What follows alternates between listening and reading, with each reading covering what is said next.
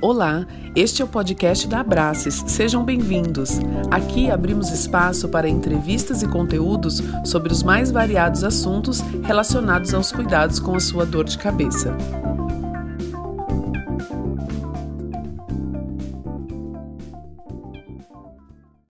Boa noite a todos, sejam muito bem-vindos. Eu sou a Marina, estou representando a Abraces, Associação Brasileira de Cefaleia em Salvas e Enxaquecas, que está organizando uma série de lives para promover informações sobre dor de cabeça. Semana passada nós tivemos uma live a, a respeito da atividade física, a importância da atividade física para o combate às cefaleias. Semana que vem nós vamos ter uma live sobre a qualidade do sono com o Dr. Mário. E essa noite nós vamos falar sobre saúde mental na pandemia com a doutora Juliane Prieto Pérez Mercante, que é formada em psicologia, tem doutorado em ciências pelo Instituto de Psiquiatria da Faculdade de Medicina da USP, sobre dor de cabeça e ansiedade. Faz pós-doutorado em epidemiologia da saúde mental nas cefaleias. Tem treinamento intensivo de terapia cognitiva comportamental com o Dr. Aaron Beck na Filadélfia. É pesquisadora com publicações científicas em revistas de cefaleias, psicologia e psiquiatrias nas áreas de ansiedade, depressão e cefaleias primárias. É coordenadora do Comitê de Psicologia da Sociedade Brasileira de Cefaleias e membro da Abrace. Seja muito bem-vinda, doutora Juliane. Obrigada, boa noite a todos. É um prazer estar aqui. É, também gostaria de dar as boas-vindas para todos que estão assistindo. E é um prazer falar sobre esse assunto tão importante que é a saúde mental e a relação com as cefaleias, com as dores de cabeça, nesse momento de pandemia que a gente está vivendo, né? É, e para a gente começar, eu queria que a doutora falasse para a gente sobre a importância da saúde mental nesse, nessa época de pandemia, né? Bom, manter a saúde mental contribui para a prevenção das dores de cabeça, né? E é, fortalece o sistema imunológico. Então, é bom a gente lembrar que a saúde mental depende de bem-estar físico, mental, social, e que a gente está vivendo todas essas mudanças tão rápidas. É, como isolamento social, como a solidão, o medo que muitas pessoas estão vivendo, né? Mudança brusca no, no estilo de vida, né? É, muitas pessoas sem conseguir manter uma rotina, sem conseguir uh, manter uma, um equilíbrio mental, né? E isso tudo pode agravar uh, uh, questões uh, de transtornos mentais, como a gente chama, né? ansiedade, depressão, estresse, ou questões que já existiam, ou criar novos problemas é, para pessoas que até agora eram saudáveis. Né? Ah, bom, a, a, saúde mental é uma parte é, integrante da, da saúde, na verdade, não existe saúde sem saúde mental. Né? E então é importante a gente lembrar que a, a saúde mental envolve esse todo esse bem-estar físico, emocional, eh, eh, social, né, eh, da vida da pessoa. Né? Então, a pessoa que tem saúde mental, o que, que é a saúde mental? Né? Então, a pessoa que tem saúde mental, ela consegue realizar as atividades de rotina, profissionais, familiares, e, e consegue lidar com, com tensões é, normais é, da vida, né, e, e, consegue trabalhar produtivamente. Né? Então, apesar de viver um momento difícil, de estresse, a pessoa consegue, é, ela é capaz de contribuir também com, com, com as pessoas, com, com a comunidade. Né? É, então, existe uma relação importante entre essas, esses transtornos mentais ou transtornos psiquiátricos, ansiedade e depressão e as cefaleias. Né? É, existe uma, uma associação, né? tanto quem tem cefaleias primárias, principalmente a enxaqueca, né? que é considerada, um, além da, da dor ser uma dor é, mais de moderada a forte, é, é toda uma uma doença neurológica que envolve outros sintomas e que é mais incapacitante. Por isso, a enxaqueca está mais associada à ansiedade e, e depressão. Né? É, então, essa questão de ter um equilíbrio mental também pode amenizar as dores de cabeça, né? É. principalmente num momento como esse da, da, da pandemia. Então, é, é, importante que a pessoa faça, tenha uma estrutura, um estilo de vida estruturado para que ela não sofra com esses males Isso. da ansiedade, da depressão, certo? Exato. Então, então é, tentar manter um, um, estilo de vida saudável é um dos, dos aspectos de, de proteção né, que, que traz, além de trazer benefícios para a saúde, vai é, conseguir, a pessoa consegue diminuir a frequência de, de dores de cabeça, né, e tanto de cefaleias de tipo, do tipo tensional, que são os tipos de cefaleias mais frequentes na população, mas são dores menos incapacitantes que enxaqueca, são dores mais leves. Né? Um, mas o, o, a gente fala muito em estilo de vida saudável para as dores de cabeça em geral. Para a enxaqueca, que é esse tipo de dor mais incapacitante, né, um, a gente pode falar em uh, ter em mente algumas. Uh, uh, o, o, cérebro da pessoa que tem enxaqueca, ele gosta de, de rotina, ele fica mais feliz com a uhum. rotina, né? com uhum. sono de horários regulares, alimentação regular, manter alguns horários, né? então hidratação, essa essa regularidade favorece uh, a pessoa estar tá mais em equilíbrio e uh, exige menos energia do, do cérebro. Né? Então, ele não tem que ter um desgaste para se adaptar a uma nova rotina. E o que a gente está vivendo muitas vezes, né, durante a pandemia, muitas vezes não dá para se estabelecer uma, uma rotina, mas é importante essa tentativa para minimizar aí uh, as crises, né? Então, essa então quebra na rotina que aconteceu agora com a pandemia pode desencadear mais dores de cabeça, ou até ansiedade e depressão. É, por tudo que a gente está vivendo, né? Então, é, essa quebra na rotina, o, todo o medo que muitas pessoas estão vivendo, a própria solidão que, que muita gente está vivendo, a ansiedade, né? Que envolve o, o, não, essas incertezas todas, né, de, de, como acontece, qual que é a conduta mais certa, né, como a gente se protege, né, existem muitas informações e, e, às vezes não tantas certezas, né, então uh, essa ansiedade de, uh, de voltar ao trabalho, se vai perder emprego, né, uh, viver, muita gente vivendo luto ou vivendo perdas financeiras, isso são fatores emocionais que podem exacer, exacerbar ansiedade e depressão e que pode exacerbar é, dores de cabeça num momento como esse. Ah, e a falta de atividade física, por conta da pandemia também, é, pode ser um, um agravante, né? A gente conversou com o professor Arão semana passada, inclusive a live está tá aqui registrada, né? Para quem quiser assistir, ele fala muito sobre a importância da atividade física, mesmo com todas as restrições que nós estamos vivendo, né? É. O, o sedentarismo, né, a falta de atividade física, é um dos fatores que é, aumentam a chance da, das pessoas terem dores de cabeça e terem enxaqueca. Né?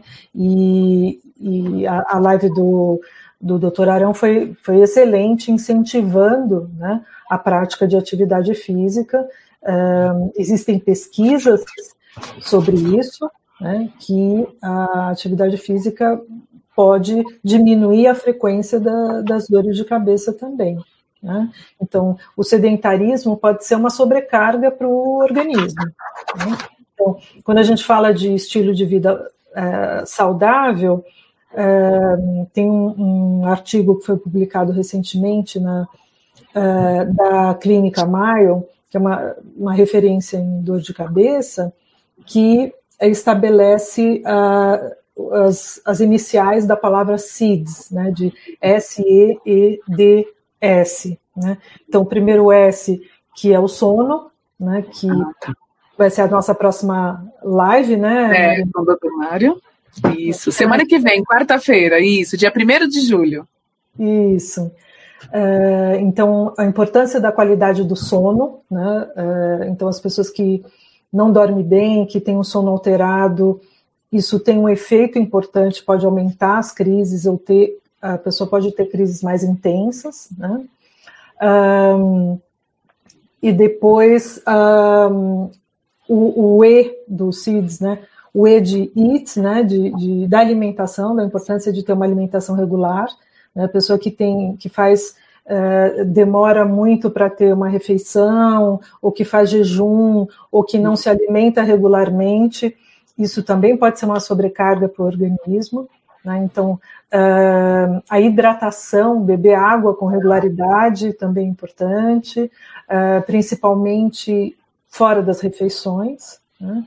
Uh, pra, pra, então, para algumas pessoas, alguns alimentos são disparadores, são gatilhos de enxaqueca, mas a gente considera uma visão de uh, fatores desencadeantes ou gatilhos, uma combinação de gatilhos, né? não só um alimento, uh, porque muitas vezes, por exemplo, a pessoa é sensível a, a vinho tinto e tem dor de cabeça quando ingere vinho tinto, mas se ela está uh, tranquila, teve, não teve momentos de estresse, não, não está num local barulhento, está em silêncio, aquele mesmo vinho tinto pode não desencadear uma dor de cabeça. Então, é muito mais uma combinação de fatores que sobrecarregam, é que podem ser é, gatilho para enxaqueca, por exemplo. Né?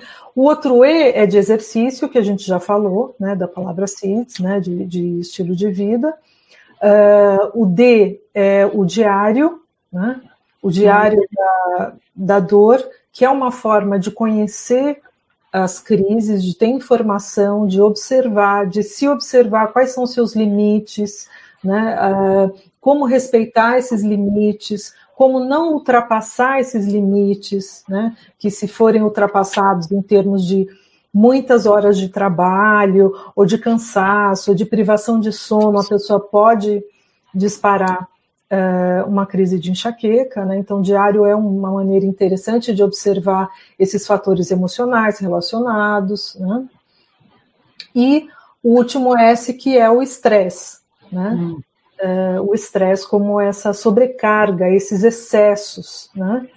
Que é, demandam muito do cérebro, e então o cérebro que já é já tem essa hiperexcitabilidade, um cérebro que já é vulnerável, né, que tem uma predisposição para uma crise de enxaqueca, uh, com um estímulo a mais, ele pode, o estresse, né, uh, dispara aí uh, as crises. Né?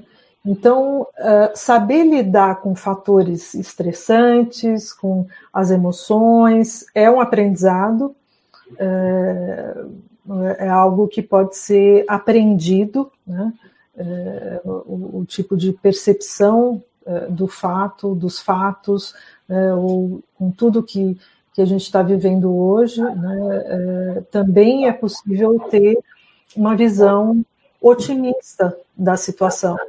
Tem, tem muitas pessoas também que estão em situações mais tranquilas em casa e conseguem, conseguem dormir mais, conseguem não pegar trânsito, conseguem ter uma vida mais saudável, se alimentar de maneira mais regular, estar tá num convívio uh, tranquilo com, com a família. Né? Então, e, e, estão tendo menos crises. Então, existe essa possibilidade de desaceleração também com tudo que a gente está vivendo. Né? E deixa eu perguntar, doutora, é, esses, esses efeitos, é, mesmo a enxaqueca, as mulheres têm mais do que os homens? Isso é verdade? As mulheres têm mais enxaqueca que os homens, têm mais é, dores de cabeça. Só a, a cefaleia em salvas, que é um, um tipo de cefaleia, uma dor, é, é, a pior dor que existe, né? O que é comentado em, em, neurologia entre os médicos, entre é, pessoas que vivem com cefaleia em salvas, que é a pior dor que existe, né? Uh, o número mais, maior é, é de homens. Né? Mas entre enxaqueca que se falei do tipo tensional, as mulheres uh, nós ganhamos nesse sentido, assim como o número é maior também uh, em relação a pessoas que, que têm mais ansiedade e depressão. Né? É, eu ia perguntar isso também, no caso da ansiedade, da depressão, então as mulheres também, também são mais ansiosas e mais. Nós é, somos em número maiores. Mas tem uma boa notícia: as mulheres, como são mais falantes, é, também são mais abertas a buscar tratamento. Né? Ótimo. Então é um bom sinal. Elas buscam mais é, tratamento, é, tanto farmacológico quanto não farmacológico, como as psicoterapias, né? Então, isso Aceitam, é, acho que melhores coisas alternativas também, né? É, as mulheres são mais efetivas, né? É, é verdade. Outra coisa, doutora, como a espiritualidade e a religião podem interferir também nesse equilíbrio mental?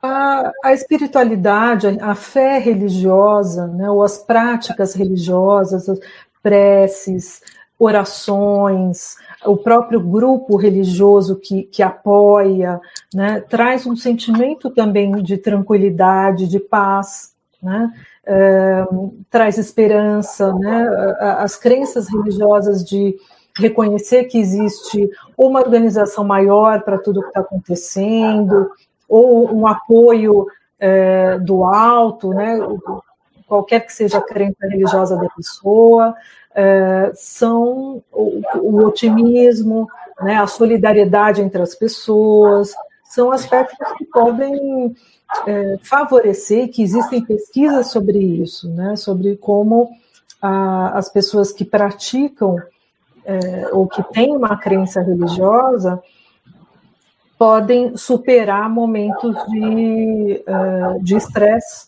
né? por exemplo, como esse que, que a gente está vivendo. Né? Existem estudos sobre otimismo e pessimismo. Né? Então, os otimistas, também relacionado à enxaqueca, né? os otimistas, uh, ou, ou, ou, melhor, o, o, as pessoas que têm enxaqueca são mais pessimistas, têm uma visão mais negativista da, das situações, ou de si mesmo, ou do, é, dos acontecimentos. Né? Então, é, esse é um dos, dos aspectos né, de é, quando se tenta compreender o que é a mente de uma pessoa com, com enxaqueca. Né? Existe um tipo de personalidade que é mais frequente, né? é muito frequente, então, a ansiedade e a depressão, né? Tanto o ansioso tem chance maior de ter enxaqueca, quanto quem tem enxaqueca tem chance maior de ter ansiedade. Né? E a depressão da mesma forma. Né? Então, a pessoa vive um estado de ansiedade de quando vai ser a próxima crise, é. né? essa falta de controle, de, de qual que vai ser o próximo momento que talvez eu tenha que parar tudo, né, é, é, desmarcar uma, cancelar uma reunião, cancelar um compromisso com a família, o que, que eu vou deixar de, de viver, né, é, ou às vezes até uma comemoração, então a, a pessoa com, com crises é, de, de dor de cabeça que são crônicas, que são diárias, que são mais de 15 dias por mês, vivem esse estado de ansiedade, de qual, qual, vai, qual é a expectativa, né, de qual vai ser a próxima crise, o próximo impedimento, a próxima limitação. Né? E muitas vezes as pessoas deprimem também pelas perdas que, ela, que elas têm, né, pelas dificuldades, ou por esse pensamento pessimista de ah, eu já tentei tantos tratamentos, a gente ouve muito isso, né? Nada funciona comigo, nunca vai dar certo. E muitas vezes a pessoa até deixa de insistir num tratamento que poderia é, ser é, positivo, né? Ela deixa de tentar, de, de, persistir naquele tratamento conforme a orientação médica, né? Por, por conta desse pessimismo é, ser bastante presente. Né? É, Essa questão de alteração de humor e hormônios, a Eliane está perguntando sobre a dor de cabeça pré-menstrual ou pós-menstrual, que acredito esteja relacionado com os hormônios. O que, que a doutora poderia dizer Ótima sobre isso? Uma pergunta uh, para complementar até o que a gente falou, por que, que as mulheres têm mais dores de cabeça que os homens?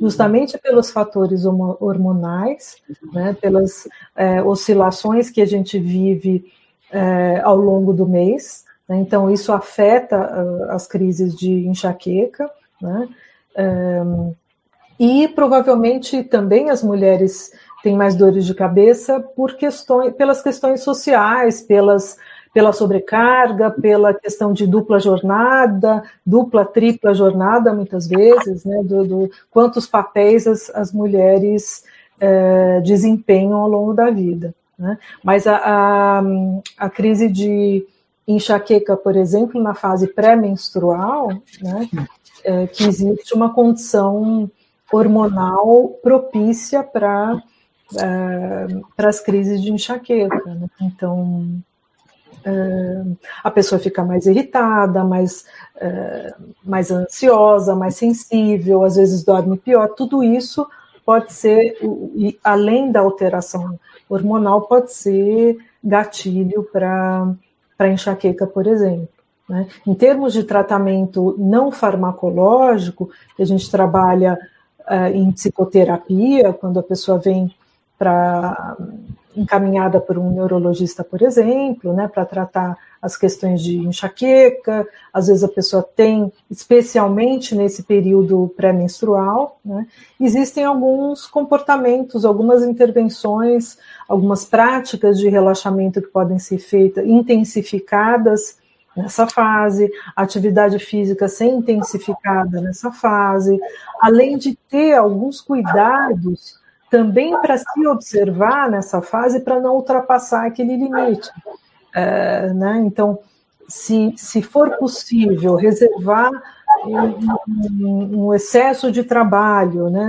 É, para uma outra um outro momento do mês é, ajudaria interessante. Se for possível evitar uma discussão uh, e ter consciência que aquele período é mais difícil, que é mais pode envolver mais irritação, uh, ter essa consciência pode ajudar nesse controle. Né? E quais as terapias disponíveis que a doutora poderia falar para a gente para equilibrar a mente? Em termos de, desse do tratamento não farmacológico, que pode complementar o tratamento farmacológico, né? então, como o estresse é um gatilho bastante importante, é, muito frequente nas crises de enxaqueca, dentre cinco pessoas, quatro se queixam de gatilhos de estresse, né? é, então toda essa parte é, de trabalho de psicoterapia pode ser interessante né, é, em termos do controle emocional. É, eu trabalho com a terapia cognitivo-comportamental e existem várias pesquisas sobre essa abordagem em cefaleias e, e enxaqueca. Né? Então, uh, o, o, a, o, princípio da terapia cognitivo-comportamental é o modelo cognitivo, né? então que parte da, dessa questão que o pensamento influencia a emoção influencia a sensação física e o comportamento. Então, a dor, a dor de cabeça é uma sensação física que pode ser então influenciada pelas emoções que a gente vê com frequência ansiedade, medo, irritação, tristeza, raiva, né, como é, gatilhos para é, enxaqueca, por exemplo, e existem é, pensamentos ou formas de perceber as situações que influenciam essas emoções. Né? Então, existem várias maneiras de perceber o mesmo fato. Né? Se a pessoa é, tem uma percepção, é, por exemplo, um, existe um tipo de pensamento de cada emoção. Então, a ansiedade, por exemplo, tem relação com um tipo de pensamento de ante, uma antecipação negativa do futuro. Né? Então, uh, pensar num futuro negativo. Uh, qualquer um que, que pensar em ameaça, em perigo, em risco, vai sentir ansiedade. Mas existe uma ansiedade que é normal e uma ansiedade que é que pode ser patológica. Existe uma, uma ansiedade que todo mundo sente, que pode ajudar as pessoas a funcionarem, a trabalharem melhor, a estudar, é, ou existe uma, uma, ansiedade que prejudica, né? Então, que pode trazer é, sintomas físicos, que pode prejudicar sono, alimentação, que pode trazer sofrimento. Né? Então, essa é uma referência para é, se estabelecer o quanto é, de, de, é uma emoção normal, quanto uh, não é. Né? O quanto é essa... saudável, o quanto é, excede né, um limite. E, essas terapias, elas trabalham como preventivo ou elas podem atuar quando a pessoa tem crise já também? Das duas formas, né? Então, de uma maneira preventiva, se a pessoa entende os pensamentos que ela tem, é, que geram essas emoções e que são gatilhos para a crise de dores de cabeça, a gente consegue através da terapia cognitivo-comportamental, modificar esses pensamentos. Né? Então, é, a pessoa pode sentir irritação porque acusa alguém como responsável da, é, de, do, do, do, próprio estresse. Né? Ou ela pode é, questionar esse pensamento, né? o pensamento pode ser distorcido, né? Então, a gente tem erros de pensamento, apesar de se acreditar que aquilo pode ser verdade, pode não ser, pode ser um vício de pensamento e de interpretação né, das coisas. É, e isso é que pode ser modificado durante essa abordagem.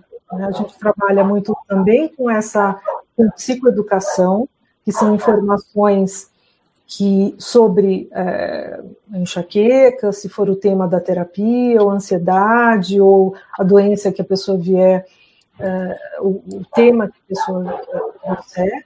Então, são informações que, que, que trazem uma compreensão que podem auxiliar a mudança. Né? O estilo de vida saudável, que favorece também, é um item da psicoeducação, as práticas de relaxamento, né? que então são abordagens para se utilizar tanto durante a crise quanto de uma maneira preventiva. Né? Então, durante a crise, é interessante a pessoa, ao invés de uh, continuar trabalhando, a gente vê muito um perfil é. de personalidade em quem tem uh, cefaleia crônica, né, que é por mais de 15 dias por mês, ou enxaqueca crônica ou a migrânia crônica, né, por mais de 15 dias por mês, a gente vê muito um perfil de pessoas que trabalham excessivamente, né, o, o workaholic, né, o viciado em trabalho, né, que deixa de é, conhecer as próprias necessidades, deixa de respeitar as próprias necessidades, não descansa e se desgasta, se, se sacrifica excessivamente e só para quando vem uma crise muito intensa de, de, de enxaqueca. Né? Não respeita os limites, né, do corpo. Não, às vezes a, mente. É, não, não respeita exatamente. E é importante aprender a respeitar os, conhecer os limites e aprender a respeitar, né, e ter essa autoconsciência. Né? Então, durante a crise, o que é recomendado é ter, sair daquele ambiente de trabalho, não continuar trabalhando, né? porque a crise pode estar sinalizando que o cérebro precisa de um descanso também. Né? Os neurônios precisam de um tempo para se regenerarem, né? e que a demanda foi excessiva do cérebro, né? para quem tem uma predisposição é, genética, hereditária a, a enxaqueca. Né? Então, conhecer esses limites é, é, é possível para. É, é importante para ter o controle. Então, isso é preventivo. E durante a crise, sair, né, ter um descanso é, para. É, e aí tem várias práticas de relaxamento, de respiração lenta e profunda, de meditação, de mindfulness, que podem auxiliar durante a, o momento da dor de cabeça, é, relaxando, que uma parte pode ser também relacionada à tensão muscular, à contração muscular, e a pessoa aprender a relaxar também tem um benefício importante e tem muitas pessoas que aprendem e praticam e conseguem controlar, é, zerar uma, uma eliminar uma, uma, dor de cabeça só com essas práticas, né, de tamanho é, tamanho controle, tamanho exercício que a pessoa fez, tamanho domínio é, que ela tem sobre técnicas como essas. Né? Eu conheço muitas pessoas que são ansiosas, muito ansiosas e têm dificuldade com relaxamento, com meditação, então, né? Como que a gente pode começar a trabalhar com isso quando a pessoa for muito ansiosa, falar, ah, eu sou muito ansiosa e eu não consigo relaxar. Isso é uma ótima questão, Marina. Aliás, você está levantando ótimas questões. É, é, isso é o que a gente mais ouve é, no consultório, é, é porque o que a enxaqueca crônica com, com ansiedade é o que mais a gente vê, as pessoas que sentem ansiedade que sentem enxaqueca, né? E o que elas mais dizem é isso, não, eu não vou conseguir meditar, não adianta, já tentei, já fiz yoga, já é, não consigo, é, mas devagarzinho, começando a perceber a respiração e, e aos poucos a pessoa vai sentindo um bem-estar imediato, com uma respiração mais lenta e mais profunda, e, é, e ela se sente motivada a continuar aquelas práticas. Não adianta começar com um exercício de relaxamento de meia hora é, para um ansioso que ele não vai, ele vai achar que está perdendo tempo. Né? E tudo que o ansioso quer é ganhar tempo e não, perder tempo. Né? Então, mas a pessoa então ela pode sentir os efeitos imediatos. Ela, ela consegue, não, não leva muito tempo. É, ela consegue sentir os, efeitos. sentir os efeitos de imediato. Porque o que acontece? O ansioso é muito frequente ele não perceber que tem uma respiração curta e rápida e um padrão incorreto de respirar. O ansioso é, troca um terço do ar dos pulmões somente. Né? Então é muito pouco. Então, quando ele aprende, ele se dá conta que, tem, que faz uma respiração curta que não oxigena adequadamente o cérebro e toda a circulação sanguínea, ele se dá conta que essa descompensação de oxigênio e gás carbônico tem consequências negativas, como a dificuldade de concentração, muitas vezes a pessoa dá um branco no momento é, de apresentação, de prova, por quê? Por não respirar, uh, respirar adequadamente. Né? Então as pessoas devem começar pela respiração. Seria então, um bom começo. Perceber, tomar consciência que é, ela respira rápido e curto já é um ótimo sinal. Fazer algumas respirações mais lentas e mais profundas vão, vão ativando o sistema nervoso parasimpático, que é aquele da calma, né? da, da tranquilidade, é essa mensagem que vai para o organismo. Né? Então, vai liberando as substâncias do bem-estar, e as substâncias do bem-estar são precursoras dos nossos analgésicos naturais. Por isso, muitas vezes, uma prática de, de relaxamento, de respiração lenta e profunda, vai aliviando a dor. Então, eu posso conseguir melhorar, Cris, né, melhorar a dor sem remédio, fazendo essas práticas de respiração e relaxamento. Pode conseguir. Né? A gente, é, é, a gente desenvolveu uma pesquisa na Amazônia muito interessante, né? associando atividade física, alongamento e práticas de relaxamento em pessoas que é, viviam com enxaqueca crônica. E o resultado foi muito positivo, é, principalmente das pessoas que associavam essas duas é, intervenções comportamentais. Né? Então, é, é um, é um benefício imediato e a pessoa se sente é, estimulada a continuar praticando, porque são muitos benefícios para, por exemplo, um sono de qualidade. Né? Então, muitas vezes, é, a prática de, de relaxamento ou de mindfulness pode trazer benefícios para as pessoas que têm dificuldade no sono, né? pode trazer benefícios para aliviar a ansiedade. É, às vezes, quando a pessoa tem queixas de falta de concentração, de dificuldade de concentração, né? então, como essa respiração mais lenta e mais profunda conduz mais oxigênio para o cérebro, a pessoa pode se preparar é, quando tem que fazer uma prova, um trabalho intelectual, é, pode se preparar com algumas respirações, porque ela vai se sentir mais, mais focada e vai sentir um raciocínio mais claro, é, mais lógico mais lúcido. Né? Porque o ansioso tem, pode ter uma queixa também de dificuldade de concentração, de falta de produtividade, dificuldade de memória, e às vezes de, de uma mente que não está uh, com uma clareza, né? uma falta de clareza mental.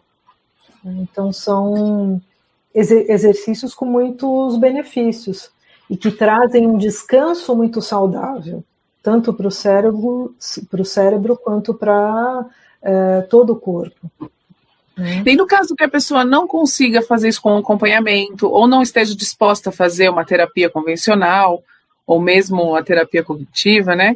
Ela consegue é, realizar esses exercícios sozinhas, aprender algumas, algumas práticas e fazer isso sozinha?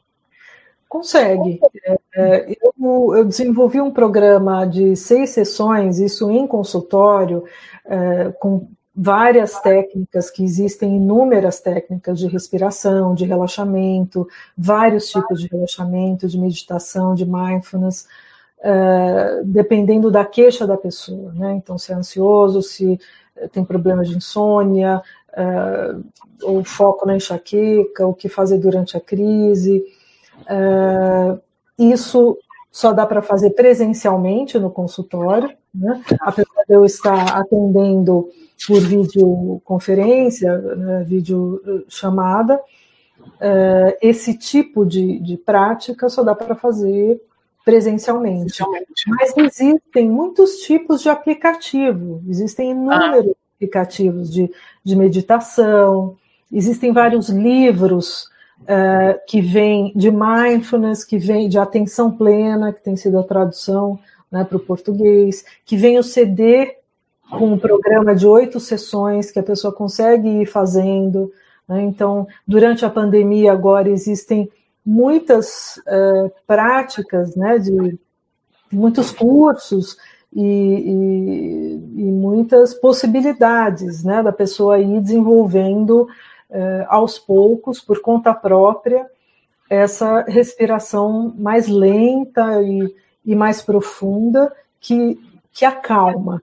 Né, que então não tem desculpa, né? Igual a atividade física, que o Arão explicou na outra, na outra live. Tem várias maneiras de fazer. Se não puder ir até o consultório, se agora ainda não tiver a oportunidade de fazer, mesmo que seja online, a pessoa consegue fazer sozinha, então dá para ela fazer isso. Dá para fazer isso. A respiração é acessível, é gratuita, é uma farmacinha natural que a gente tem e que é muito interessante aprender a usar.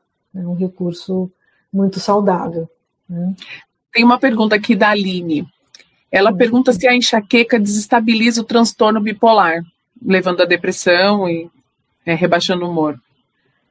Ah, Ou é, não sei se seria a relação é, seria essa. Uma relação, uma relação dupla, né? Bidirecional, como a gente chama. Tanto o transtorno psiquiátrico, como ela citou o transtorno bipolar, é, influencia a enxaqueca, né? então a pessoa pode ter mais crises ou pode é, aumentar a chance dela ter crises, ter crises mais frequentes, mais é, com uma duração maior ou crises mais intensas. Né? Isso a gente vê também na ansiedade, principalmente no transtorno de ansiedade generalizada. Né? que envolve preocupações com a saúde, dificuldade de controle das preocupações, irritabilidade, etc.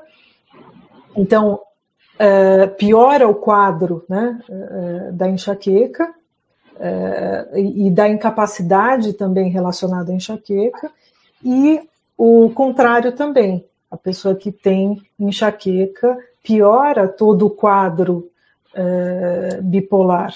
Né?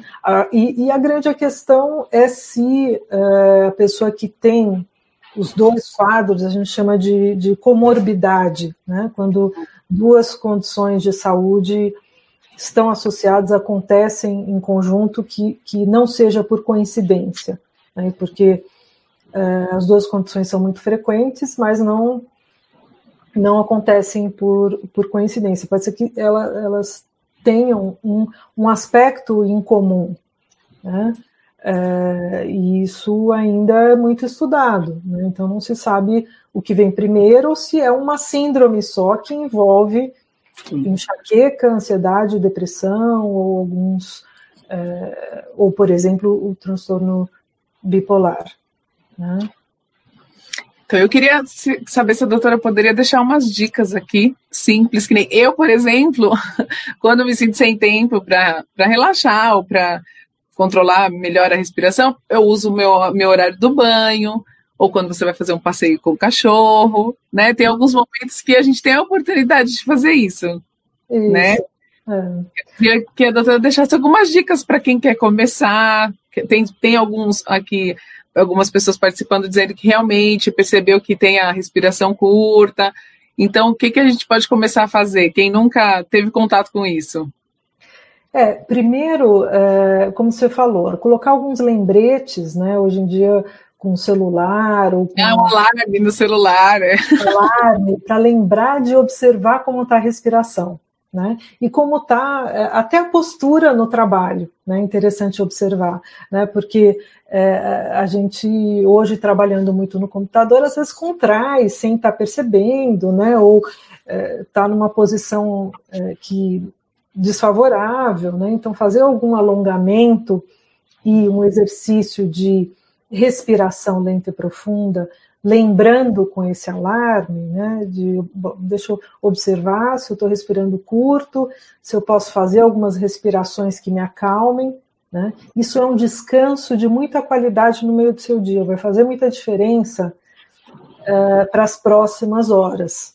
Não deixar só para a hora da crise, né? Já ir exercitando isso como preventivo. Essa prevenção, né? Essa prática diária vai melhorar em vários aspectos, né?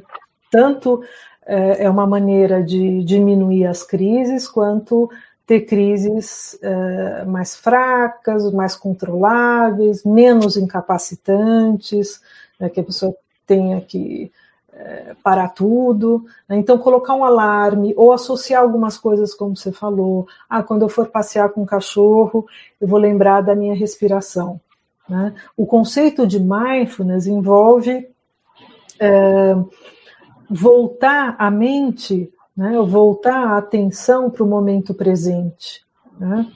E observar, por exemplo, com o foco da respiração, né? é, sem, sem julgamento, né? é, sem crítica, né? é, de uma maneira a explorar com curiosidade tanto a si mesmo, quanto a dor de cabeça, quanto as situações. Né? Como um, uma criança pequena explora o mundo com curiosidade, né? como um estrangeiro que está num país novo e que observa sem um julgamento negativo. Então, a proposta do mindfulness é observar com essa curiosidade, sem crítica, sem preconceitos e com, com gentileza, com compaixão, né? É, isso traz um, um, efeito, um benefício muito interessante. Né? Sair do piloto automático, né? Começar a prestar atenção no que está tá vivenciando, né? Exato, sair do piloto automático. A gente tem muitos automatismos né? e condicionamentos, né?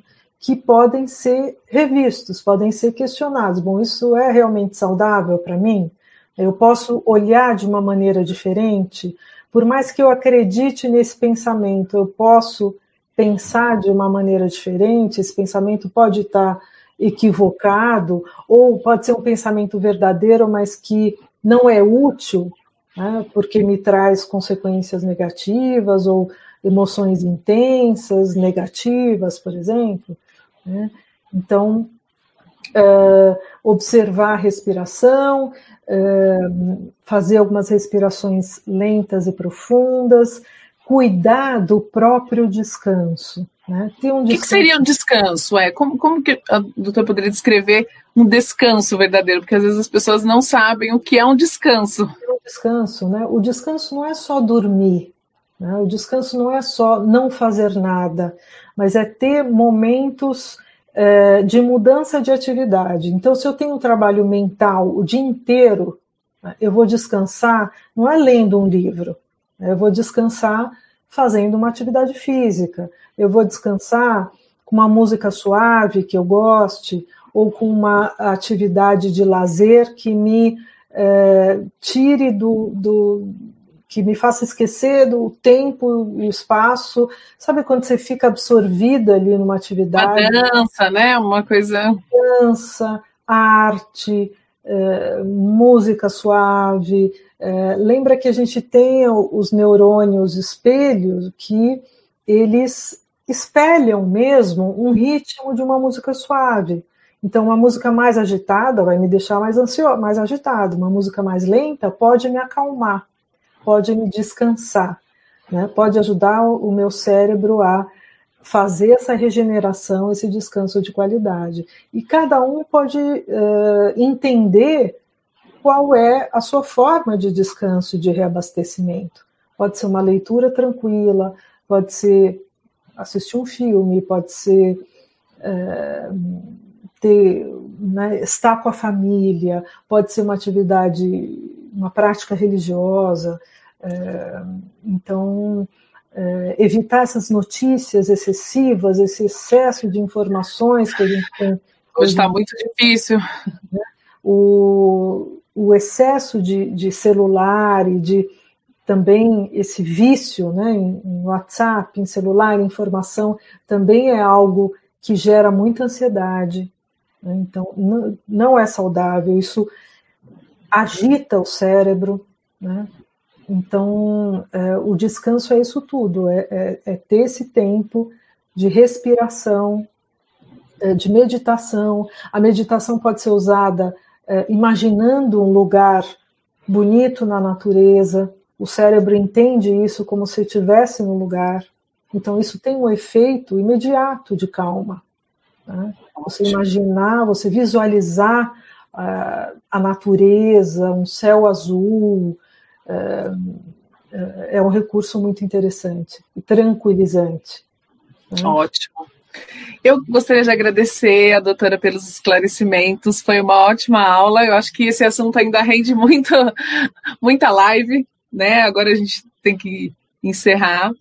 Eu gostaria de convidar todos para próxima live, que vai ser sobre a qualidade do sono, que eu acredito que complemente muito o que a doutora vem falando, né?